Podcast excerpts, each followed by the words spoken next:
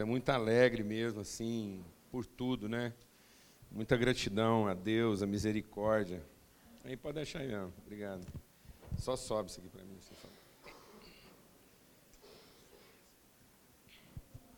É melhor esse aqui ou o outro? Esse aqui mesmo, né? É para baixar um pouquinho. Então, gente, muito bom. Eu quero louvar a Deus assim pela vida dos irmãos, o cara. Não, posso subir mais. Louvar mesmo a Deus assim pela vida dos irmãos, o carinho, o cuidado. Aí tá bom, obrigado. Uma vez a gente estava no, é, no, no, hospital, a Lana estava sendo atendida lá por uma questão lá é, digestiva e tal, um problema que estava tendo lá, e aí a médica que estava cuidando da gente, uma gastro, muito amiga, ela falou assim, Lana, você e o Paulo juntos, vocês sofrem de um problema grave. Vocês dois têm uma patologia meio comum. Eu falei assim, qual é? Ela falou assim, esmeraldite falei, esmeraldite? Ela falou, é, é muito esmero, é muita gente querendo cuidar de vocês, quando até tromba.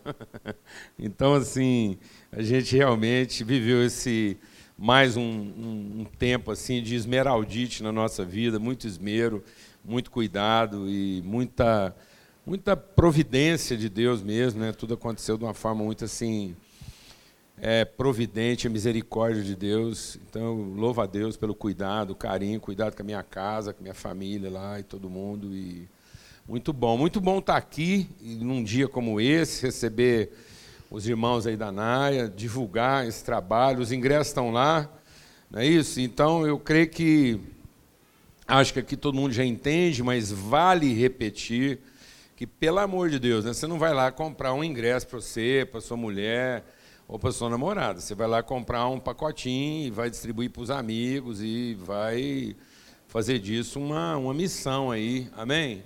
Porque é muito mais do que simplesmente né, comprar um ingresso e, e achar que a gente está cumprindo aí uma função de ajuda, não é nada disso, é envolvimento mesmo, é uma coisa de família, são nossos filhos, igual que qualquer atividade dos filhos, você quer divulgar, quer trabalhar para todo mundo, amém? É isso que eu estou entendendo. Então, vamos trabalhar e muito bom saber dessa iniciativa. Eu, pelo menos, estou sabendo disso só agora. Né? Eu estou maravilhado de saber que já é a terceira vez, é, vai ser o terceiro espetáculo já. Puxa vida, que coisa maravilhosa. Muito bom a gente poder estar tá desfrutando disso com os irmãos. Eu até queria aproveitar, porque está dentro do contexto aquilo que a gente quer compartilhar hoje de manhã, e, e falar né, um pouco sobre isso. Eu acho que não dá para a gente passar por uma vivência como essa sem estar tá constantemente refletindo e aprendendo. Amém, amados? Eu acho que é, é esse o nosso papel aqui, é isso que Deus está produzindo, tem a ver com a palavra que a gente quer compartilhar aqui hoje de manhã. É, é interessante, eu tenho até conversado muito com o pessoal do, do, do Te Amamos, porque o, é, o TEA é talvez um dos poucos é, processos né, que, que inclui de maneira intencional a palavra é, é, espectro. Né? Eu não conheço nenhum outro segmento que, que usa essa expressão do espectro. E isso é uma coisa que me chama muita atenção, porque eu gosto muito da, da, da, da nomenclatura, porque eu acho que ela é uma nomenclatura desafiadora. Então, no caso específico do autismo, ele traz uma, um, um desafio a uma reflexão, porque é um transtorno de espectro. Então, todo espectro é transtornante. E às vezes a gente está vivendo um mundo, deixa Deus ministrar o seu coração aqui, amado. A gente está vivendo um mundo de conformidades. E a palavra de Deus diz que a sabedoria de Deus ele é multiforme. E uma das, uma das é, formas pedagógicas que Deus usou para revelar para nós que a sabedoria dele é multiforme, que nós não podemos ter uma visão de conformidade, mas nós temos que ter uma visão que nós temos que viver a vida numa perspectiva que nos transtorne, nos incomode, nos, nos inquiete, não nos deixe acomodar. E é por isso que às vezes a gente está trazendo tanto peso sobre a vida das pessoas, sobre a nossa própria vida, e não estamos entendendo a vida no seu verdadeiro significado. Outro dia a Bebel é, é, compartilhou algo aqui e ela trouxe uma, uma, uma, uma palavra aqui muito forte sobre a questão da, do movimento da luz, né, da questão que a, a luz é uma, é uma onda eletromagnética.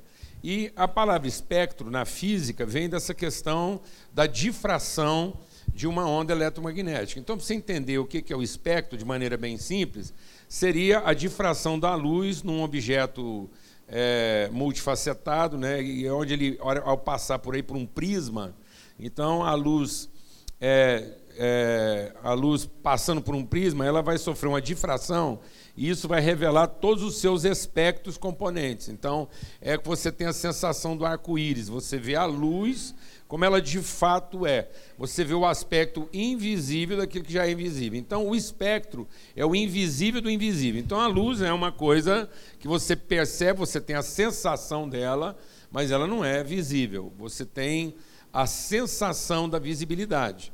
Mas quando ela passa pelo espectro, ela vai trazer o visível do invisível lá, que são que é a sua composição, porque ela vai sofrer uma difração. Então, cada tonalidade daquela que é o arco-íris né, é um espectro. Infelizmente, hoje, eu acho que até numa forma assim meio que de, de, de protesto mesmo, de desabafo. Ah, ah isso aqui, ó, isso aqui é o, é o espectro. Então, aquilo ali são os espectros da luz incidente sobre um prisma. E isso transtorna, né? Perceber isso, ou seja, é, por mais. É, é interessante que o arco-íris. Deixa Deus ministrar o seu coração aqui, é tão maravilhoso isso. O arco-íris aconteceu é, logo depois do dilúvio. E tem uma razão física para isso. Né? Existe uma razão física. Por que, que o, o, arco-íris apareceu depois do dilúvio? É porque.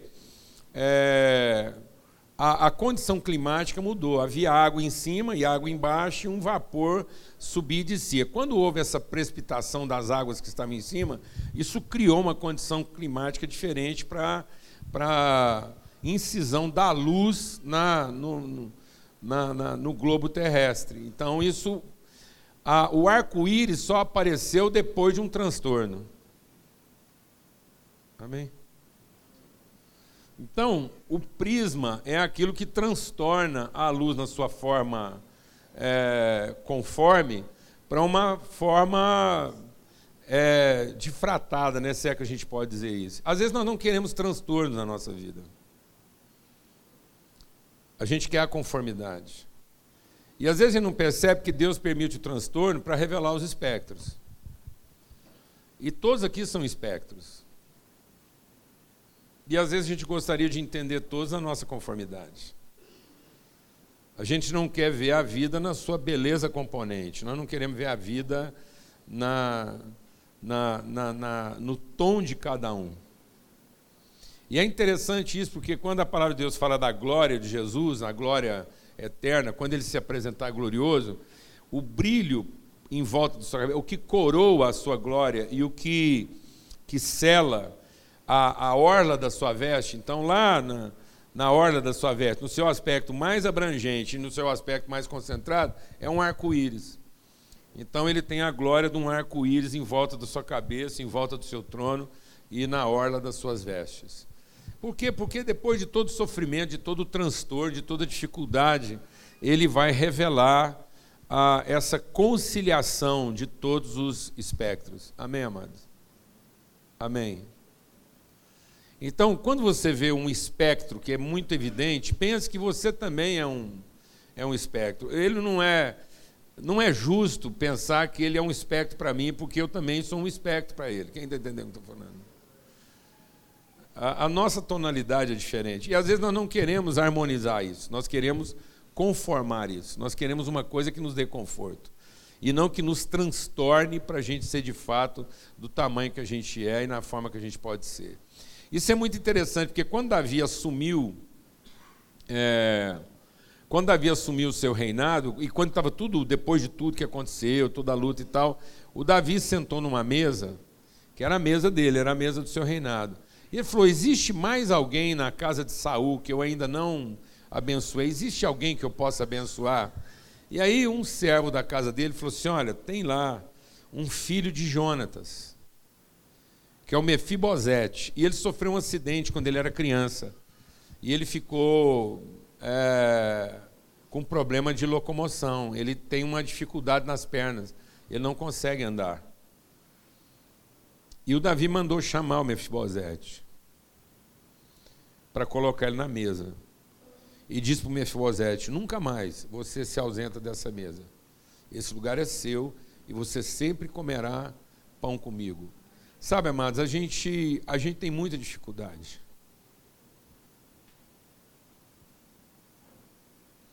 De entender os espectros. E a gente tem essa dificuldade de entender os espectros porque eles nos transtornam. Porque gera uma dificuldade. Gera um outro tipo de serviço, gera um outro tipo de atividade. Eu tenho certeza que todos tiveram que fazer mudanças radicais na sua vida. Mas são mudanças que hoje vocês não lamentam. Porque não apenas revelou riquezas a respeito do outro, mas também revelou riqueza a respeito de vocês mesmos. Ou não é verdade? Não é verdade? Então, quando essa luz de frata, ela revela toda a sua beleza. Você não gosta de ver um arco-íris? Quem não gosta de ver um arco-íris? Não é uma coisa que parece que enche a gente assim, né? É uma beleza mística, não é? Mas ele só acontece depois de um transtorno. Né? Ele, é um, ele é um testemunho de paz para dizer que o transtorno não vai nos matar, não vai nos destruir. Né? Que há vida, há redenção, há harmonia, há reconciliação. Então nós precisamos buscar essa condição reconciliadora no nosso coração. Alguma coisa que nos transforme em favor do outro e não ficar insistindo numa vida que seja a favor de nós. Amém? Amém, amados? Em nome de Jesus. Eu queria ler um texto da mãe do. É, fugiu o nome dele aqui, a Carla. Hã? O Lucas, a mãe do Lucas. A Carla escreveu um texto muito forte. É, a gente teve uma conversa muito tempo atrás. Eu queria ler esse texto com vocês. Porque, mesmo tendo participado, tido parte, eu tive parte nessa, nesse momento com a Carla aqui, e na época com o Lucas. Mas a forma como a, a Carla escreveu isso aqui, depois, se você quiser acessar, está lá no, no site do, do Te Amamos. Né? O Te Amamos tem um site. E o texto, o título que a Carla deu para o texto dela é: Você compraria seu filho no supermercado? Você compraria seu filho no supermercado? Vamos supor que nesse mundo altamente tecnológico, Vamos supor que nesse mundo altamente tecnológico, onde tudo é fast alguma coisa, a gente pudesse comprar filhos no supermercado. Não vou nem falar em aquisições via e-commerce. Mas enfim, você vai até a prateleira e escolhe o seu herdeiro. Do jeito que melhor lhe apetece, cor da pele, dos cabelos, dos olhos. Tá. Vamos imaginar um pouquinho além. Vai que Deus, muito camarada com você, ainda lhe dá a chance de escolher traços da personalidade do seu filho. A universidade onde ele vai estudar, as viagens que ele vai fazer. Hum, ficou interessante? Legal. Então, bora continuar. Depois de muito pesquisar, analisar todos os prós e contras, de modo que você fique em vantagem sempre, claro, óbvio, of course, você decide o que comprar. Todo feliz, empurra o carrinho rumo ao caixa, quando sem querer vê um novo modelo de filho, com as seguintes etiquetas pregadas e escritas com aquela caneta Bic bem desgastada. Tamanho de fonte mínimo, esse novo modelo, com autismo, com síndrome de Down, com microcefalia, com paralisia cerebral, surdo, cego. E aí, você trocaria a sua compra? Eu sei e concordo com você, o teor dessa história pode beirar o surreal, mas acredite, ela faz parte de uma marca que carrego comigo. Eu explico. Aproximadamente quatro meses depois de ter recebido o diagnóstico de que o João Lucas está no, no espectro do autismo, Fui conversar com o pastor da igreja que eu costumava frequentar. Digo costumava porque, infelizmente, deixei de ir em função da correria do dia a dia. Justificativas pouco sólidas à parte, o fato é que eu estava ansiosa, mas extremamente feliz com a chegada daquele domingo. Ao final do culto, após conversar com alguns membros da igreja, o pastor nos vê, eu e o Tiago. Entre sorrisos de nervosismos, nos aproximamos dele. E aí a conversa vai, conversa vem, questionamento de pais aflitos vai, questionamento de pais aflitos vem. E vamos supor que nesse mundo altamente tecnológico, onde tudo é fácil alguma coisa, a gente pudesse comprar filhos no supermercado. Mas e aí, Carla? Você escolheria o João Lucas? Ops, deu ruim. Não me lembro se a garganta secou, se a mão tremeu, se a voz falhou, mas antes que qualquer sinal inconveniente pudesse ser interpretado, me saí com essa. Claro, lógico, pastor. De sua sabedoria de mais de 50 anos de estrada, com uma esticada serena dos lábios, o pastor repetiu a pergunta: Mesmo? Verdade? Hum, é. Sejamos sinceros um com o outro. Se pudesse escolher, você não pegaria. Comecei a desmontar. Como eu me conhecia tão mal, tentei insistir em negar o inegável. É, verdade, acho que eu pegaria o João Lucas, mas sem o autismo. Sim, é isso, pastor. Gostaria de ter o João Lucas, meu filho, mas sem o autismo que o impede de falar eu te amo. Sem o autismo que atrai olhares preconceituosos. Sem o autismo de movimentos repetitivos e rotinas fixas sem o autismo, sem o autismo, sem o autismo. Seria o que teria gritado se as palavras não começassem a se afogar nas lágrimas que desciam rosto abaixo, feito cascata. Então você está me dizendo que o seu filho sobraria na prateleira? Ninguém o pegaria, você não o pegaria? Porque o João Lucas sem o autismo não é o João Lucas. O João Lucas sem o autismo não existe. PQP, ela colocou no texto aqui, bem apropriado. Como costuma dizer minha irmã mais nova, agora PQP. Se eu tivesse coragem de xingar, era isso que sairia entre um urro e outro, porque agora eu perdia totalmente o controle sobre a minha vulnerabilidade. Eu não conseguia conter mais aquele choro soluçado que jorra das entranhas da alma. Meu Deus, eu não sou aquela mãe que eu achava que era. Cadê o meu amor incondicional? Cadê? Cadê? Cadê a minha capacidade de falar eu te amo, mesmo quando eu não ouço mesmo? Cadê? Cadê Carla? Cadê Carla? Chegou a essa, chegar a essa constatação de que eu idealizei não somente meu filho, mas também a mim. Doeu demais, doeu de sangrar, mas paradoxalmente foi extremamente libertador. Sou grato demais a Deus por ter tido essa conversa sincera com o pastor naquela manhã. Entendi de uma vez por todas, espero que sim, que todos somos totalmente imperfeitos. Quando eu julgo, quem eu julgo ser para escolher meu filho? E se o João Lucas também tivesse a chance de escolher a mãe na prateleira do supermercado? Será que ele ficaria comigo? Com todos os meus efeitos, medos e indecisões? Ou será que a caminho do caixa me trocaria por uma mãe melhor? Entre essas interrogações, coloco uma das fases do Dr. Jane, da doutora Jane, minha terapeuta. Carla, quando você não quer sentir coisas ruins, você acaba abrindo mão dos sentimentos bons também. E eles ficam aprisionados dentro de você. Sim, eu penso e sinto coisas ruins, todos nós. Como bem explicou a colega Érica Leto em seu texto, aceitar a perfeição, a imperfeição nos ajuda a evoluir. O garoto olhou intensamente nos olhos do seu avô e perguntou: E qual deles vence? Se referindo ao lado bom e ruim que todos temos. Ao que o avô sorriu e respondeu baixinho: Aquele que eu alimento. Descobri que, no meu caso, escrever, praticar algum exercício físico, ler livros e a Bíblia, ir à igreja, conversar com amigos, Estar mais próximo da família, assistir a filmes que edificam, são ferramentas que canalizam minha agressividade para longe das relações interpessoais. E ainda tem conselho do apóstolo Paulo, do qual eu gosto muito. Quanto ao mais, irmãos, tudo que é verdadeiro, tudo que é honesto, tudo que é justo, tudo que é puro, tudo que é amável, tudo que é de boa fama, se alguma virtude há, se algum louvor existe, nisso pensai. E você? Já parou e refletiu sobre qual lado tem alimentado com mais intensidade e de forma mais constante no seu dia a dia? Porque escolha a escolha. Essa é sempre nossa.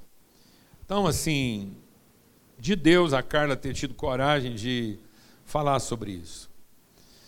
Sabe, amados, quando a gente escolhe pessoas, na verdade, a gente sempre escolhe a gente mesmo. Amor não é a oportunidade de escolher. Amor é a possibilidade de decidir. Amor não é uma escolha. Porque escolha envolve oportunidade. E oportunidades serão sempre divididas entre agradáveis ou desagradáveis. Mas viver a coisa boa e verdadeira é tomar a decisão, a decisão de amar, independente das formas, independente das características, independente dos espectros. Amém, amados? Em nome de Jesus. Em nome de Jesus. Eu queria ter uma palavra de oração agora para a gente ler um texto e compartilhar algo essa manhã aqui. Pai, muito obrigado. Obrigado por esse tempo aqui, obrigado pelo testemunho desses irmãos queridos. E obrigado porque essa mesa que o Senhor preparou é uma mesa que inclui a todos, onde o Senhor chama a todos, a todos da família, a todos aqueles que se colocariam de fora ou que nós colocaríamos para fora. Mas o Senhor chama a todos. Tua palavra diz que Davi é um homem segundo o teu coração. E quando a mesa estava composta, Davi ainda perguntava: existe ainda mais alguém? E eu creio que a gente devia estar fazendo essa pergunta todos os dias.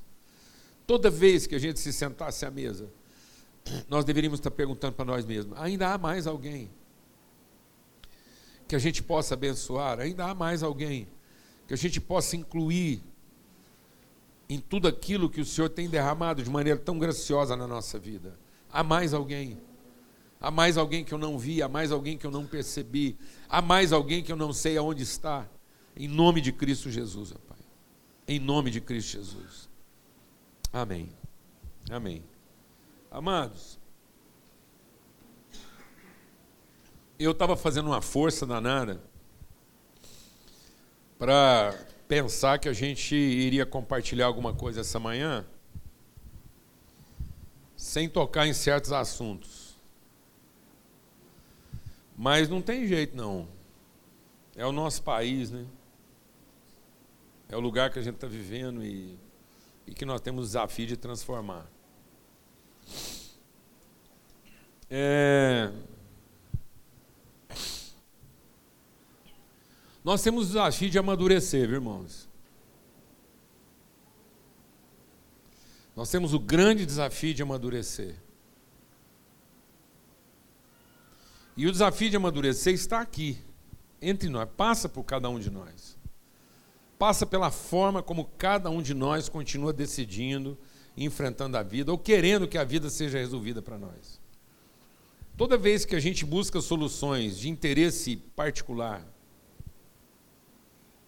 Toda vez que a gente usa a nossa capacidade, o nosso poder para atender interesses de alguns ou de uns, isso fere, isso impede o desenvolvimento nosso próprio, da família e da sociedade.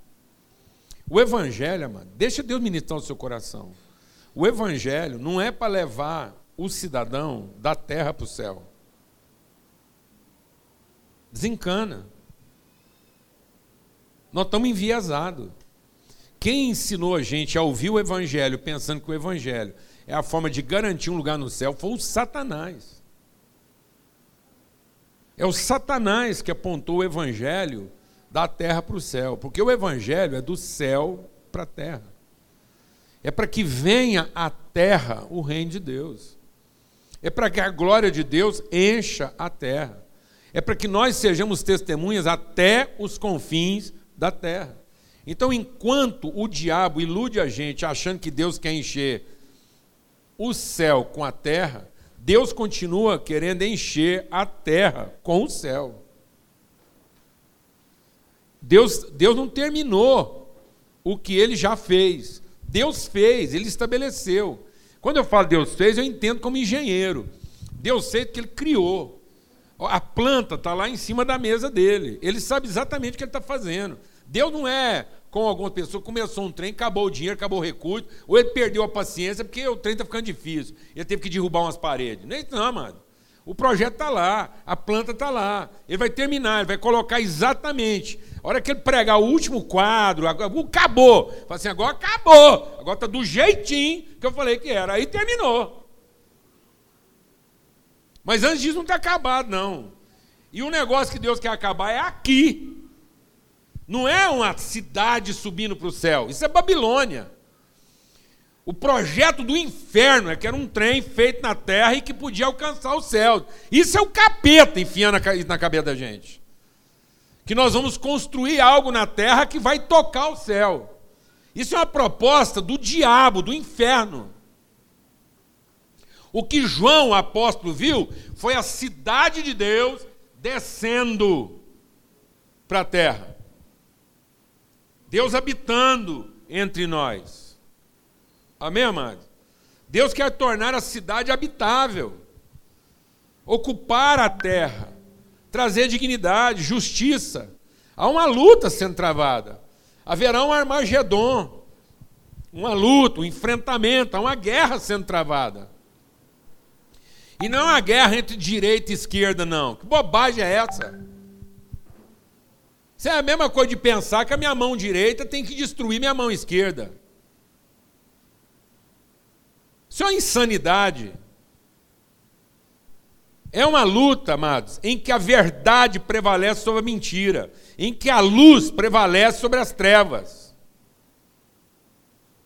Não é uma luta de positivos e negativos. Não é uma luta entre altos e baixos. Não é uma luta entre longe e perto. Não. Há uma reconciliação entre o que está longe e o que está perto, entre o que é alto e o que é baixo. É isso que acontece. É uma luta exatamente contra o quê? Contra o espírito da facção, da contenda, do direito, da injustiça, da prerrogativa, do controle. É uma luta da verdade que prevalece sobre a mentira. E a mentira não vai resistir contra a verdade. E também não precisa ameaçar ninguém com a ira de Deus, não. Eu não preciso ficar aqui falar assim, ó, oh, cuidado, porque vai vir aí, vai queimar todo mundo. Não, e já foi. Não adianta ter esse medo, sabe por quê?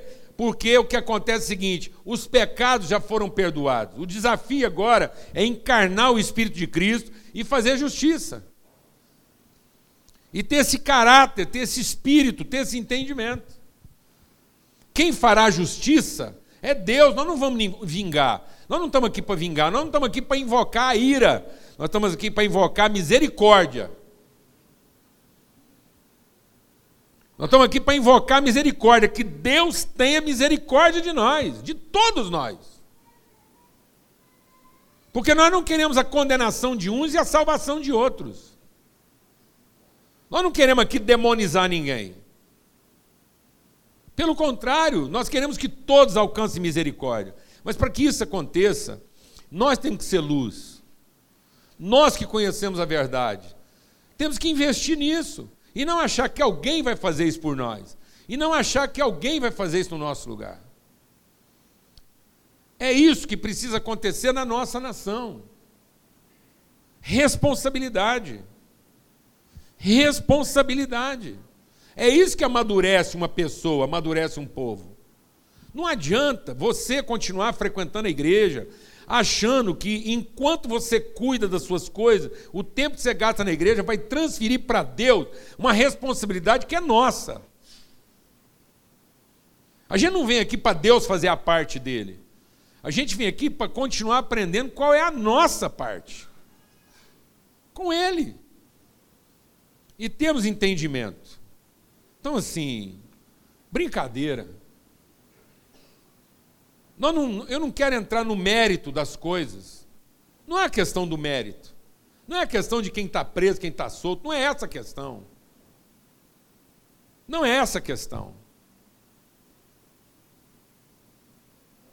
Aliás, diga-se de passagem, Se alguém me perguntar a minha opinião, eu achava lá que o, o senhor Luiz Inácio poderia estar enfrentando o processo dele depois de algum tempo preso em liberdade, se ele tivesse uns advogados que conseguisse trabalhar isso de outra forma. Mas ele mesmo não quis sair sobre a pecha de, de não estar inocentado. E acabou saindo sem estar inocentado. Então aquilo que ele falou que queria, ele acabou não querendo. Só que não quis de outra forma. Ainda preferiu fazer isso desqualificando a todos. Então, para ele mesmo não sair desqualificado, desqualificamos a todos. Aí nivelou todo mundo pela desqualificação. Essa é a desgraça, porque agora nós estamos vivendo uma situação de um processo desqualificado, e não de saber quem está desqualificado ou não. Desqualificados estamos todos nós. Não fosse a misericórdia. Então, assim, brincadeira. Mas é uma coisa que nós não podemos assumir de maneira vitimizada, lamentar. Isso não é uma coisa para ser lamentada. Isso é uma coisa para ser encarada aqui dentro da minha própria vida, como homem, como cidadão, como pai de família, como membro da sociedade, como pessoa de Deus. Como é que nós estamos enfrentando isso? Em outras áreas da nossa vida. E eu queria ler com vocês um texto que está aqui em Colossenses, no capítulo 1, no verso 13, que diz assim: E ele nos libertou do império das trevas e nos transportou para o reino do Filho do seu amor. Ele nos libertou do império das trevas e nos transportou para o reino do Filho do seu amor. Esse texto é muito forte, porque ele nos desafia a pensar em qual é de fato a obra de Cristo na nossa vida. E qual é o desafio que nós temos como nação. Eu tenho compartilhado algo, amados, em nome de Cristo Jesus. Você fala, mas escuta, eu vim aqui hoje de manhã, é sobre isso mesmo, porque isso vai mudar o seu almoço hoje. Isso tem que mudar, isso tem que transformar nossa relação com a família, tem que transformar sua relação com seus filhos, sua casa, em nome de Cristo Jesus. Porque se nós não encararmos isso no nosso dia a dia, com as crianças ali, amada, eu vou te falar uma coisa. Daqui 100 anos, os nossos filhos estarão vivendo num país infantil, liderado por pessoas infantis, em que cada um lidera e, e se empodera em favor de si próprio ou do interesse de alguns. E não no verdadeiro interesse da comunidade. A Bíblia diz que não é a maldade que vai escravizar a humanidade. Sabe o que vai escravizar a humanidade? Sabe o que vai arrancar o coração, das, o amor das pessoas? O direito, e não a maldade. Não é a maldade que está esfriando o coração das pessoas. Não é a maldade que está acabando com o coração dos nossos jovens. É o direito. É a ideia de que cada um tem de, de, o direito de ser o que quer, do jeito que quer, a hora que quer, e que basta ele ter lá um, um, um ajuntamento que o empodere naquilo, está tudo certo. Não há senso de cidadania. Esse país não sofre o dano da corrupção. Corrupção tem no mundo inteiro. O mundo inteiro. Você acha que nos países evoluídos não rola um jabá? Uma propina, um favorecimento. Corrupção tem em casa. O cara faz a maior lambança, depois ele tenta lá dar um agradinho só para ter uma noite espetacular. Corrupção! E nem é passiva, não, ativa. Corrupção de menores. Quantos pais aqui corrompendo seus filhos com favores para ver se eles não passam vexame? Corrupção de menor. Ou não? Tá bom. O coração do homem é desesperadamente corrupto. O que, que pode vencer esse espírito corrupto, o que, que pode vencer, amados? A gente ficar bom? Não, não há ninguém bom. Sabe o que, pode vencer essa natureza corrupta, degenerada, egoísta, gananciosa?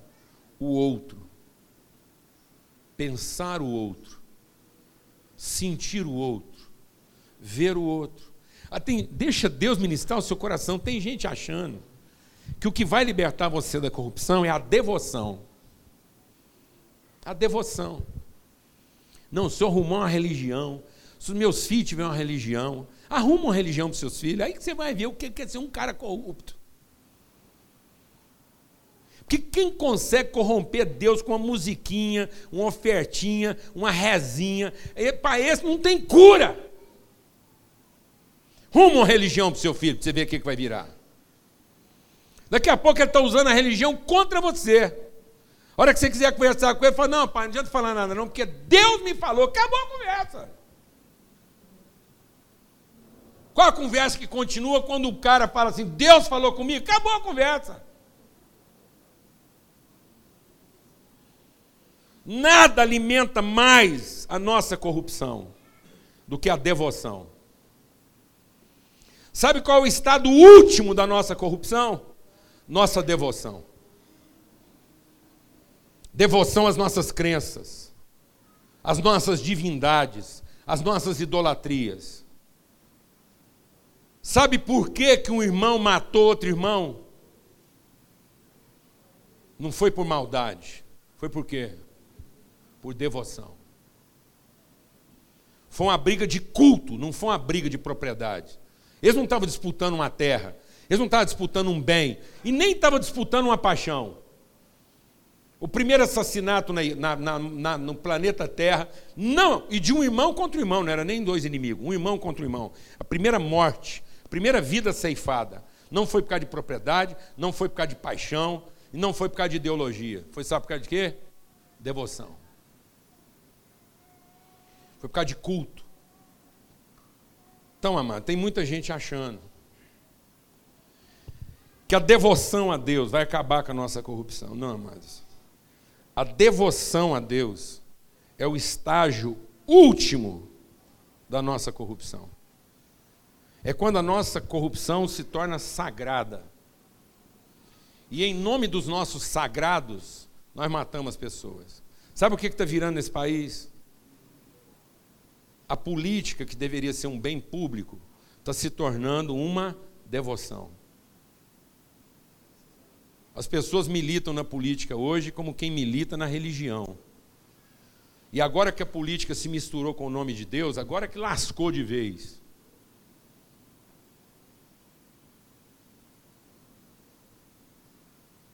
Porque agora é Deus e o diabo na terra Brasilis. Pelo amor de Deus. E nós achamos que esse assunto não tem que passar aqui dentro de nós, no seu almoço de agora tem que passar. Tem que passar.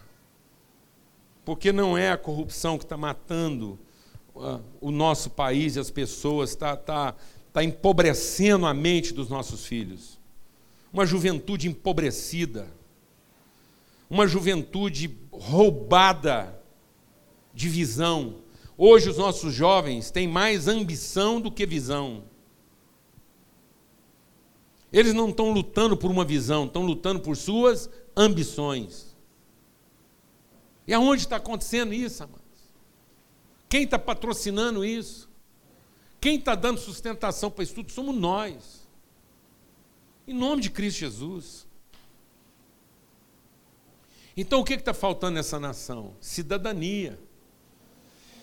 Deixa Deus ministrar o seu coração. O apóstolo João ele diz assim: se alguém diz que ama a Deus, mas continua insensível ao seu irmão, está mentindo.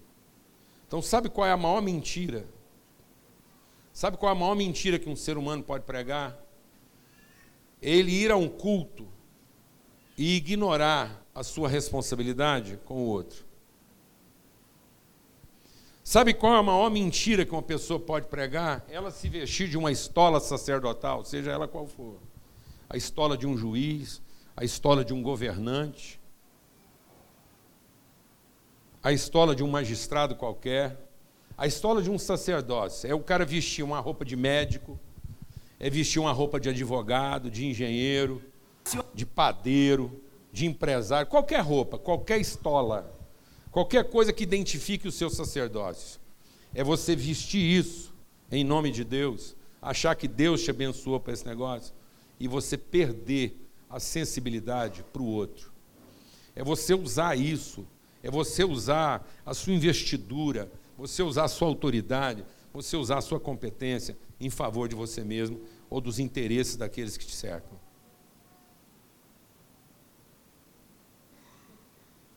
Porque isso não é fazer uma coisa mentirosa. Isso é ser uma mentira. É a própria encarnação da inverdade. Então, às vezes, nossos filhos estão tendo que conviver não com a mentira que nós falamos, nossos filhos têm que conviver com a mentira que nós nos tornamos.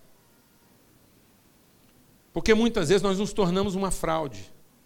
Nós estamos vestidos de uma estola de marido, de uma estola de mulher, de uma estola de profissional bem-sucedido, de uma estola qualquer, de uma roupa, de, um, de uma túnica qualquer, que eram os fariseus.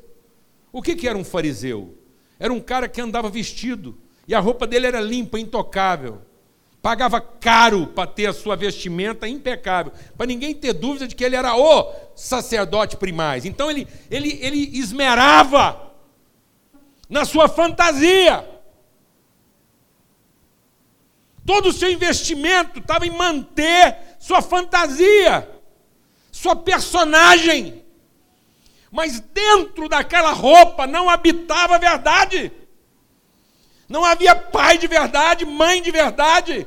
Não havia profissional de verdade. Não havia sacerdote de verdade.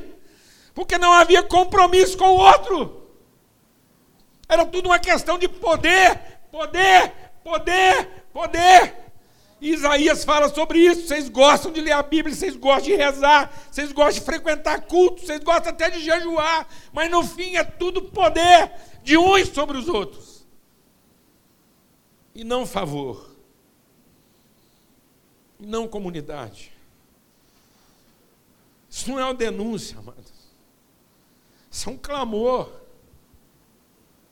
É um apelo ao juízo é um apelo à sanidade. Pelos nossos filhos, pelos nossos netos. Para que eles encontrem verdade e a verdade os liberte. E a verdade não está no que nós falamos, a verdade está naquilo que nós nos tornamos para que eles encontrem a verdade em nós, para que a gente seja gente de verdade, homem de verdade, mulher de verdade, pai de verdade, profissional de verdade, e isso traga libertação. Para que a gente abandone nossas idolatrias, nossas estolas, e às vezes eu estou vestido de uma estola e vou para a idolatria do meu trabalho, a idolatria da minha profissão, a idolatria do meu negócio, a idolatria do meu casamento. Aí para salvar o casamento eu estou vestido de marido, mas é um marido que está vestido de marido, mas que não é de verdade. Não é alguém querendo entregar a verdade na relação. É alguém tentando salvar o seu próprio casamento para ninguém dizer que ele fracassou no casamento. E todo mundo tem que conviver com aquela ditadura.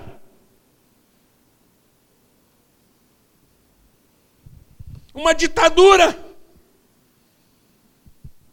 Sem respeito pela comunidade. Sem respeito pelo outro. Eu não acredito em votação. Sabia disso? Não acredito. Porque no Novo Testamento, tudo que passou por votação deu água. Jesus foi crucificado porque colocaram em votação.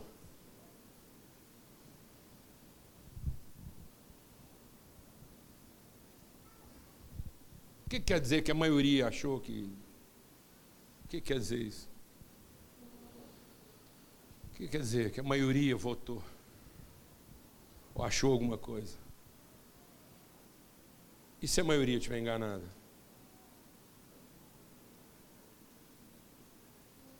E se a maioria estiver corrompida?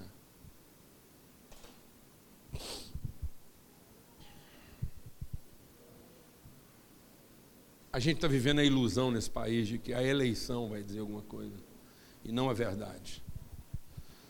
Sabe o que vai transformar essa nação? Não é um pleito. Nós estamos sendo dia a dia subjugados pela expectativa de um pleito, sendo que nós devíamos estar sendo inspirados pela perspectiva da verdade. Sabe o que vai transformar esse país? Gente de verdade. Não são as instituições. As instituições não vão salvar essa nação. Mas pessoas transformadas e com compromisso com a verdade podem transformar essa nação. Isso começa em nós. Nós sermos gente de verdade. Por isso que Paulo está dizendo o seguinte: ele nos transportou. É um transporte. Amado, deixa o Espírito de Deus ministrar o seu coração. Nós temos uma mentalidade de império. Sabe o que é império? É a força que prevalece. Império é a dominação do poder, é a prevalência do direito. Isso é império. Manda quem pode, obedece quem tem juízo. Isso é império. E Cristo nos transportou, ele nos trasladou dessa mentalidade imperial de quem tem o poder, quem tem a força, quem tem o controle, quem tem a capacidade, quem tem o recurso, quem está sentado na cadeira. Ele nos transportou para uma consciência de reino, de todo, de família, de pertencimento.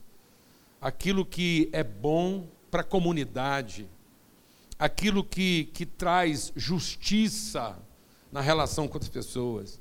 Não é igualdade, é equidade. A palavra de Deus diz que o cetro do seu reino não é um cetro de poder, é um cetro de equidade. Sabe o que, que Deus quer para nós, amado? Não é igualdade. Sabe o que, que Deus quer para nós? Justiça. E sabe o que quer dizer justiça? Quer dizer que eu percebi o outro que para mim tomar minha decisão, para mim entender, eu não estou fazendo a defesa do meu direito, não estou, não é um, um Estado democrático de direito. Tudo errado. Um Estado que, que elege o direito por direito. Que bobagem. Que bobagem. Não existe essa pessoa capaz de transformar um Estado democrático de direito numa coisa justa. Porque no fim, homens corrompidos vão transformar um Estado democrático de direito em poder, em controle de uns sobre os outros. Deus quer justiça, um coração justo, que você tenha tanta fé no seu coração, que você tenha tanta fé, que você tenha tanta fé no amor de Deus, que você ouse ser justo. que você tenha a ousadia de incluir o outro na sua vida e não ter medo dele.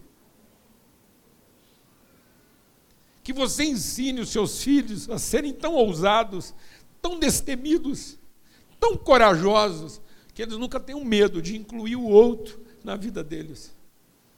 Por maior que possa ser o prejuízo, qualquer que seja o prejuízo, não será maior do que o prejuízo da mentira. Porque enquanto eu não incluir o outro, eu não sou de verdade. Então, por mais que a mentira do outro possa me roubar, ele não vai me transformar numa mentira. Judas, Judas roubou de Jesus, mas não transformou Jesus numa mentira. Jesus não teve medo de ser de verdade, por mais que ele pudesse ser ferido pela mentira. Esse tipo de gente. É esse tipo de gente que Deus quer encher a terra, a começar de nós, a começar do seu almoço agora, a começar da sua volta para casa, a começar dos seus planos para essa semana. Mas isso é um transporte, isso não acontece do outro lado da linha. É um transporte, é uma transformação de entendimento. Não é suficiente tirar o povo do Egito se nós não estamos conseguindo fazer eles entrar na terra prometida. Então eu vou te falar uma coisa: tudo que você faz na vida, tudo que você faz na vida, tem um resultado. Favorável ou desfavorável. E Deus não quer que você seja uma pessoa de resultados. Deus quer que você seja uma pessoa de frutos. Tudo na vida tem um resultado. E Jesus olhou para uma árvore e ela tinha resultados, ela tinha casca, ela tinha galho, ela tinha folha. Ninguém podia dizer que aquela árvore lá não tinha resultados. Tá bom. Deus não vai olhar para você e falar assim: deixa eu ver os resultados da sua vida.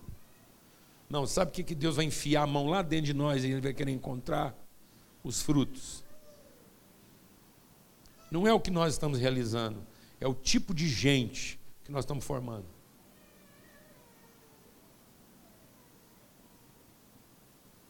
Amém. Mas isso vai exigir de nós um deslocamento. Isso é um transporte. Isso não é assim. É um deslocamento. É preciso que cada um de nós aqui se desloque do lugar onde está. Aceite essa viagem. Aceite essa jornada. Se submeta aos processos. Não adianta continuar na nossa devoção achando que Deus vai entregar isso para nós amanhã. Não, amados. É sua semana sofrida. É sua decisão de cada hora. As decisões que vai tomar segunda, terça, quarta, nessa luta nesse enfrentamento, nesse embate com a gente mesmo, para nos tornar gente de verdade, para trazer reino, para libertar nossa nação dessa ideia de império, para libertar a sua empresa da ideia de império. Como é que é a sua empresa? Manda quem pode, obedece quem tem juízo? Ou as pessoas se respeitam? Ou as pessoas se amam? O que você está ensinando na sua empresa? A subserviência ou a justiça? Sua empresa produz um resultado? Beleza, mas ela está produzindo fruto. Ela está produzindo gente.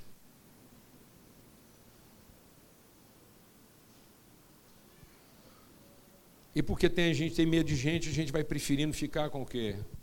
Com o império. A gente acha que as leis. De novo, vamos entrar aí agora no embate, achando que as leis. Sabe que dia que as leis vão segurar essa nação? Sabe que dia que as leis vão transformar e dar garantia ao nosso país? Sabe quantas vezes nossa Constituição já foi mudada? Sabe o que, que isso quer dizer? Que nós podemos mudá-la de novo. E também quer dizer que antes que os nossos filhos morram, ela pode ser mudada de novo, e de novo, e de novo. Então nós estamos gastando a nossa energia no lugar errado. Amém, irmãos? Amém, irmãos? Não pense que isso vem de lá para cá. Não se vitimize. Não olhe para tudo isso e tente se defender. Não, não é uma questão de nós temos que nos defender, que nos proteger desse estado de coisa. Não, é uma questão de ter a consciência e saber até que ponto eu estou me posicionando na minha própria vida em resistência a essa realidade. Até que ponto eu estou firmemente engajado em produzir a partir da minha própria vida, da minha própria casa, uma referência de vida de verdade. Até que ponto eu quero ser de verdade? Ou eu vou me contentar em ficar comprando uma nova fantasia? Até que ponto eu estou pagando caro para ter a estola? E até que ponto eu estou disposto a sacrificar para ter gente de verdade dentro dessa roupa? Amém? Glória a Deus, amados. Vamos ter um tempo de oração. Eu continuo compartilhando com vocês que isso aqui não é para desanimar, não, não é para sair triste, não, amado. Isso é para sair nervoso, vivo, Amém. cheio de vontade. Você olhar para os seus meninos hoje em volta da sua mesa e falar assim: É, eu quero. Haja o que houver, se te faltar um braço, você não desanima. Ainda que todo, toda a sua realidade aparente se corrompa, o seu homem interior se renova. Você pode trazer renovo na sua vida. coragem, ousadia, fé, esperança. Saber que esse é o coração de Deus. Saber que a única coisa que Ele pede de nós é que a gente não seja tímido, não seja tímido, seja ousado, tenha coragem, não retroceda, não desanime, porque Ele nos fará herdar a terra que Ele nos prometeu por herança. Vamos lutar por essa terra, mano. Vamos lutar por essa terra. Lute por essa terra. Não tente comprá-la, não. Lute por ela. Não tente comprar essa terra. Não tente subverter as pessoas. Lute por essa terra. Lute por esse estilo de vida. Lute pela sua família. Lute para ter gente de verdade na sua casa. Lute por isso. Não retroceda. Deus nos transportou desse império para um reino, um reino de luz, um reino de amor, um reino de vida. Em nome de Cristo Jesus. Queridos, estava ouvindo Paulo Júnior ministrar sobre essa palavra tão tão libertadora, né? Tão libertadora. E me veio, eu vou tentar ser bem bem rápida para a gente não tomar muito tempo da próxima reunião. Eu me lembro que um dia eu ouvi alguém falando assim do reino dessa forma apaixonada. E foi num tempo muito desafiador. E, e encoou esse apelo que eu gostaria de fazer para todos nós essa manhã. A palavra de Deus diz. Paulo foi o apóstolo usado por Deus para dizer essa palavra. Ele diz assim: até a natureza. Deixa essa palavra cair no seu coração. Até a natureza aguarda aguarda a manifestação dos filhos da luz. Você imagina seu filho, você imagina o seu funcionário, você imagina seu pai, você imagina sua mãe, seus irmãos. Se até a natureza está aguardando por isso, quanto mais? O que dizer a respeito de nós? Então eu quero orar. Naquela noite, eu estava muito brava com Deus e eu tinha conversado sério com Deus. E então o apelo daquela noite foi Deus nos dizendo: "Invoca-me". Jeremias 33. Invoca-me. Invocar é o quê? Conversar. Falar. Invoca-me e eu te responderei. Anunciar-te-ei coisas grandes e ocultas. Nós não vamos ser esse povo. Nós não vamos ser esse povo com as mesmas coisas que a gente pensava até hoje, antes de ouvir esta palavra. Sabe como nós vamos ser homens e mulheres cheios de luz? Sabe quando nós vamos ser a resposta para a natureza? Sabe quando nós vamos ser a resposta para a nossa família, para essa cidade? E eu gosto de pensar no mundo. Meu filho, minha, minha família é envolvida com o mundo, com a África, com a Inglaterra, com a Escócia. Nós estamos envolvidos com o mundo. Às vezes pagamos caro por isso, mas eu estou envolvida. Isso me dá um senso de, de, de significado, isso me dá um senso de resposta para Deus, porque é isso que Ele está esperando. E nessa manhã eu gostaria de orar. E se Deus não falou com você, não fique constrangido. Eu não, eu não levanto em todos os apelos, porque Deus não falou comigo. Mas se você tem esse desejo de, a partir da sua história, por que não dizer também a partir da sua dor? Porque essa decisão minha foi envolvida e tomada por muita dor. Estava vivendo um tempo de muita dor.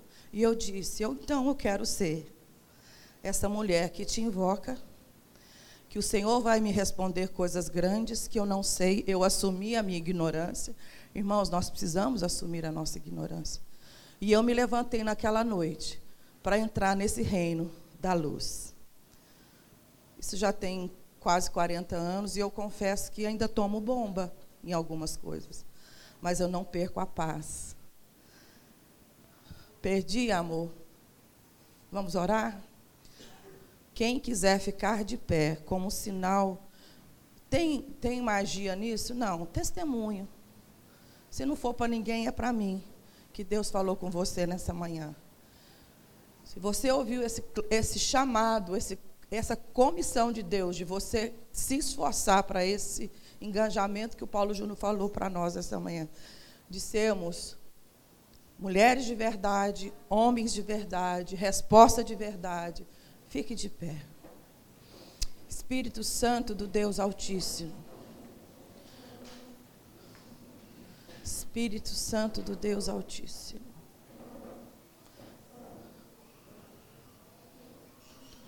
Só o Senhor tem poder para nos transportar de um império das trevas para o império da luz. Eu reconheço a minha miserável condição, a minha miserável limitação. Como o apóstolo Paulo disse, o bem que eu quero, muitas vezes não consigo. E o mal é um, algo flui, fluente na, da minha carne.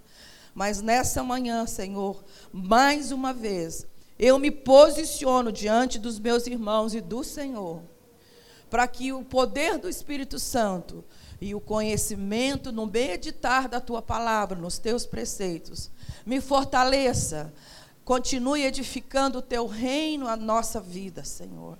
E eu quero declarar: nunca mais, Senhor, nunca mais nós vamos duvidar do poder que a tua palavra tem e da autoridade que o seu Espírito Santo tem sobre nós de nos conduzir. Mas agora eu me rendo. Irmão, irmã, diga: eu me rendo ao Senhor. Eu me rendo ao Senhor. Eu me rendo ao Senhor. Para onde eu irei, Senhor, se só tu tens palavras de vida eterna? Para onde eu irei, Senhor? Então, nessa manhã, eu quero declarar, eu e a minha casa, vamos ser homens e mulheres de verdade, para a glória do Senhor. Amém.